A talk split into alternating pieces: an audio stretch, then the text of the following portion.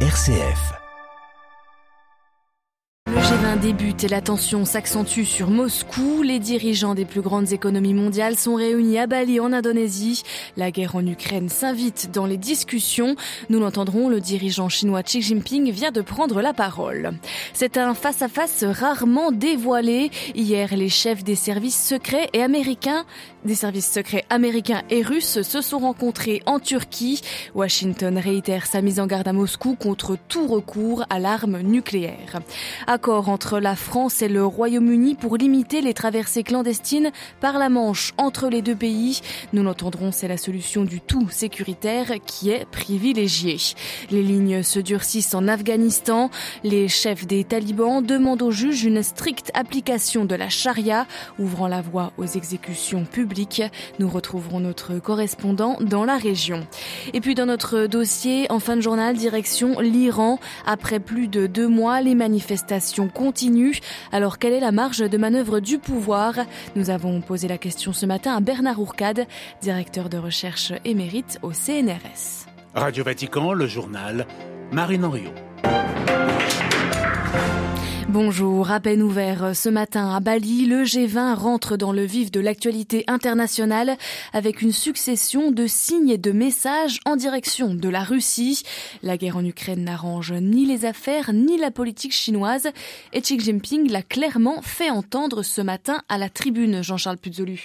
Les lignes seraient-elles en train de bouger comme l'ont fait remarquer des diplomates français après les 45 minutes d'entretien entre le président chinois et son homologue Emmanuel Macron et après les trois heures de face à face hier entre Xi Jinping et Joe Biden, car le président chinois a été ferme dans ses propos ce matin à la tribune du G20. Nous devons nous opposer fermement à toute politisation instrumentalisation ou utilisation comme des armes des questions alimentaires et énergétiques, sans pour autant abandonner son allié russe, pour lequel le numéro un chinois demande d'annuler les sanctions, le message est on ne peu plus clair en direction de Moscou, dont les exportations de gaz ont été suspendues aux alliés de l'Ukraine et à quelques jours de l'échéance de l'accord sur les exportations de céréales. Certes, les divisions subsistent au sein du G20 entre les pays qui ont condamné l'invasion russe et les autres, mais la pression s'accentue sur Moscou au vu des conséquences économiques négatives de la guerre, guerre, mot banni par les Russes qui continuent de parler d'opérations militaires et qui pourrait pourtant figurer dans le communiqué final du sommet Communiqué qui, s'il est adopté dans l'État,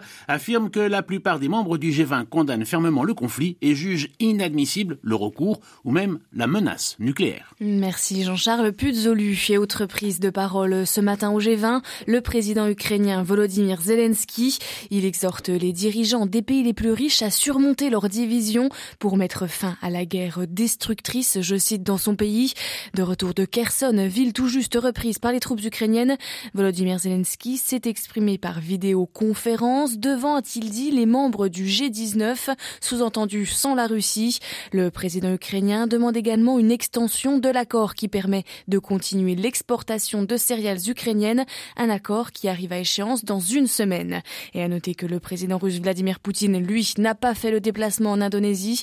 Il est représenté à Bali par le chef de la diplomatie, Sergei Lavrov. C'est un face-à-face rare. Les chefs des services de renseignement américains américains et russes se sont rencontrés en Turquie hier soir. Washington a réitéré sa mise en garde à Moscou contre tout recours à l'arme nucléaire. La rencontre à Ankara intervient dans un moment clé dans la guerre menée par la Russie en Ukraine après le retrait la semaine dernière des forces russes de la ville de Kherson à Istanbul, à Nandlower.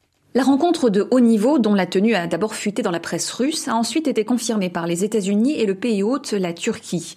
La présidence turque a qualifié l'échange de contribution majeure à la paix mondiale et précisé que ses propres services de renseignement avaient hébergé la rencontre. Ankara note enfin que l'échange a porté sur les menaces qui pèsent sur la sécurité internationale, à commencer par l'usage d'armes nucléaires.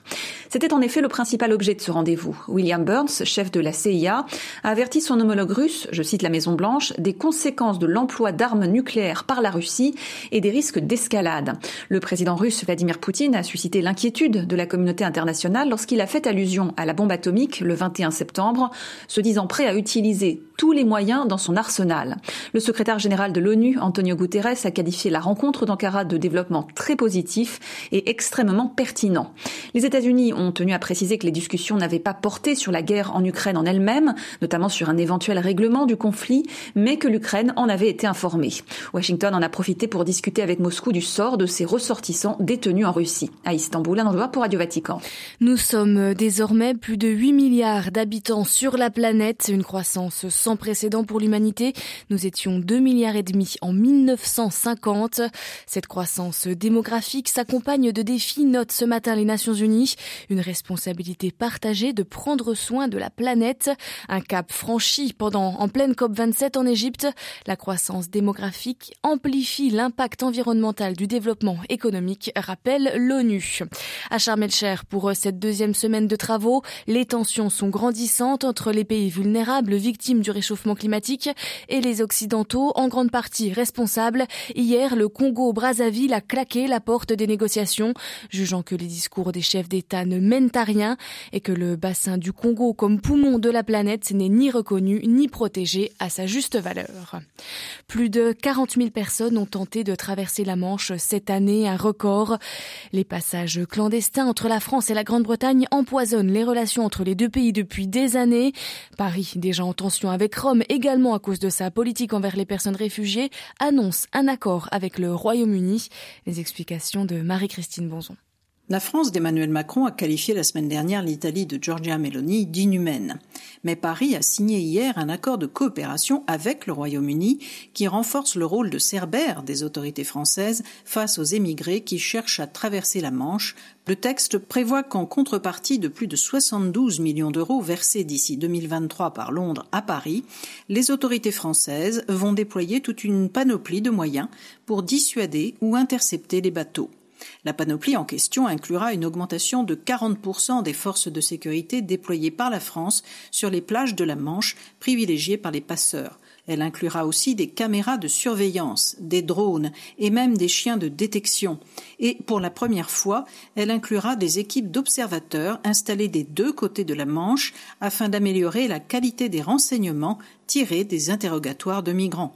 Parallèlement, Emmanuel Macron s'est entretenu hier avec son homologue italien, le président Sergio Mattarella. Dans un communiqué conjoint, les deux dirigeants affirment la grande importance des relations entre la France et l'Italie. Ils soulignent aussi, et je cite, la nécessité de réunir les conditions d'une pleine coopération dans tous les domaines. Marie-Christine Bronzon pour Radio Vatican.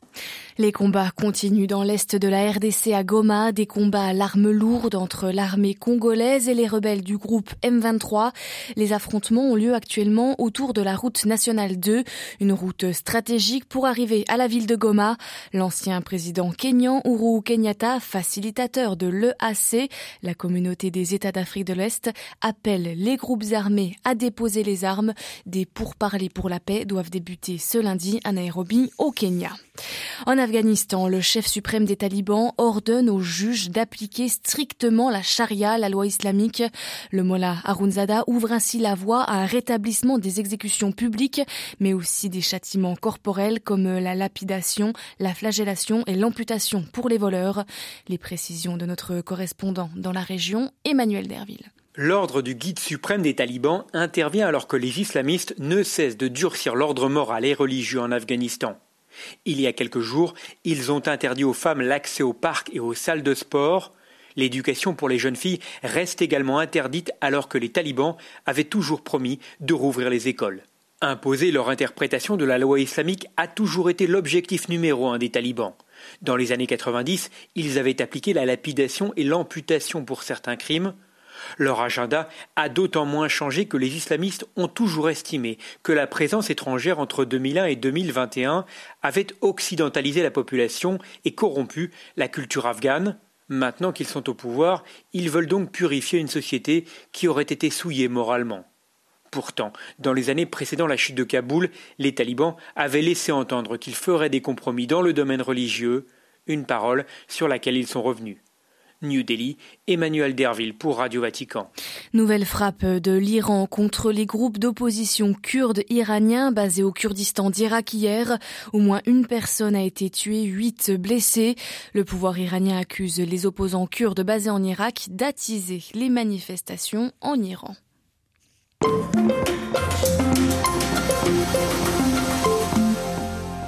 Cela fait en effet deux mois désormais que l'Iran est secoué par des manifestations déclenchées par la mort de Masha Amini, cette jeune fille kurde arrêtée par la police des mœurs pour avoir mal porté son voile. Depuis, la République des Mollahs s'est embrasée et la contestation est de plus en plus diffuse. Une aspiration à la liberté qui est fortement réprimée.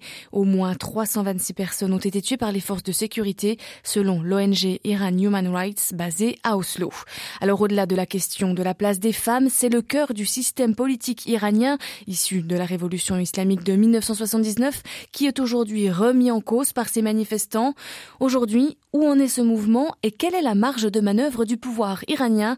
Élément de réponse ce matin avec Bernard Ourkad, directeur de recherche émérite au CNRS et spécialiste de l'Iran. En 2009, par exemple, c'est une manifestation politique avec le vote truqué d'Ahmadinejad. Ces dernières années, 2017, 18, 19, des manifestations euh, pour des raisons économiques. Et cette fois-ci, c'est une manifestation pour des raisons culturelles. Alors, autant le gouvernement islamique pouvait trouver des solutions politiques ou économiques, autant sur les questions culturelles, euh, ça touche au cœur même de, du principe de l'islam.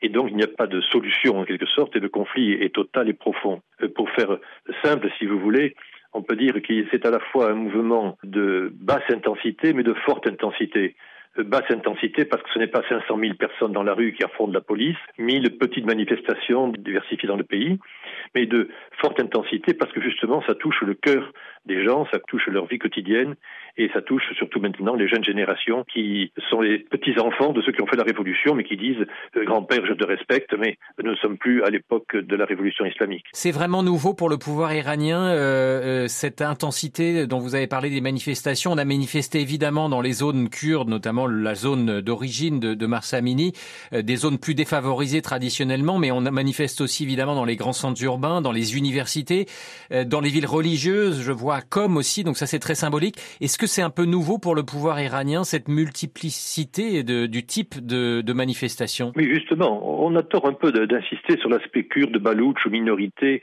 ou quartier défavorisé. C'est un facteur qui compte dans la mobilisation populaire, c'est évident, mais ça dans tous les cas. Ce qui compte au contraire, et vous le soulignez, c'est que ça touche tout le monde.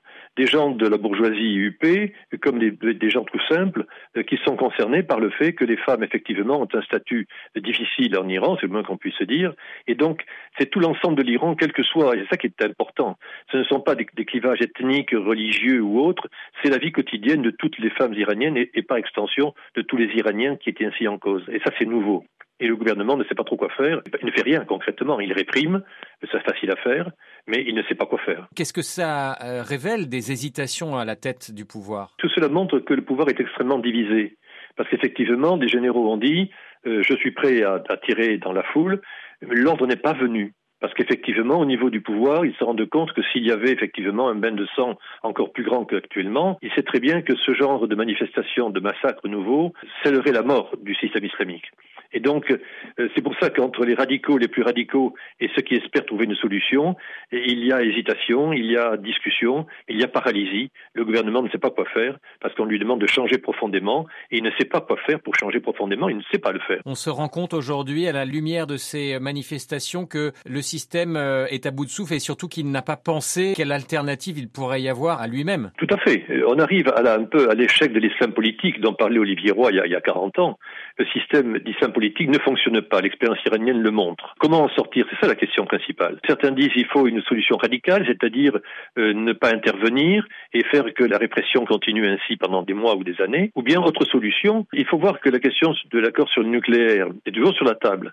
L'accord sur le nucléaire, c'est-à-dire éviter que l'Iran ne fasse une bombe atomique, ce qu'il est capable de faire aujourd'hui, et deuxièmement, lever les sanctions économiques qui bloquent complètement la classe moyenne, qui ne participe pas au mouvement. Ce qui est important, c'est que les jeunes manifestent, mais les autres euh, ont la sympathie des, des, générations précédentes, mais n'interviennent pas. Pour qu'il y ait intervention, il faut effectivement lever euh, peut-être les sanctions économiques qui vont donner de l'argent au gouvernement, mais surtout donner à l'économie iranienne et aux classes moyennes iraniennes les moyens nouveaux de s'exprimer, de sortir de la de blocage dans laquelle elle est. Voilà, interrogé par Olivier Bonnel, Bernard Ourcade, directeur de recherche émérite au CNRS et spécialiste de l'Iran, était ce matin notre invité. Comme tous les dossiers de Radio Vatican, cette interview sera prochainement à retrouver sur notre site internet vaticannews.va.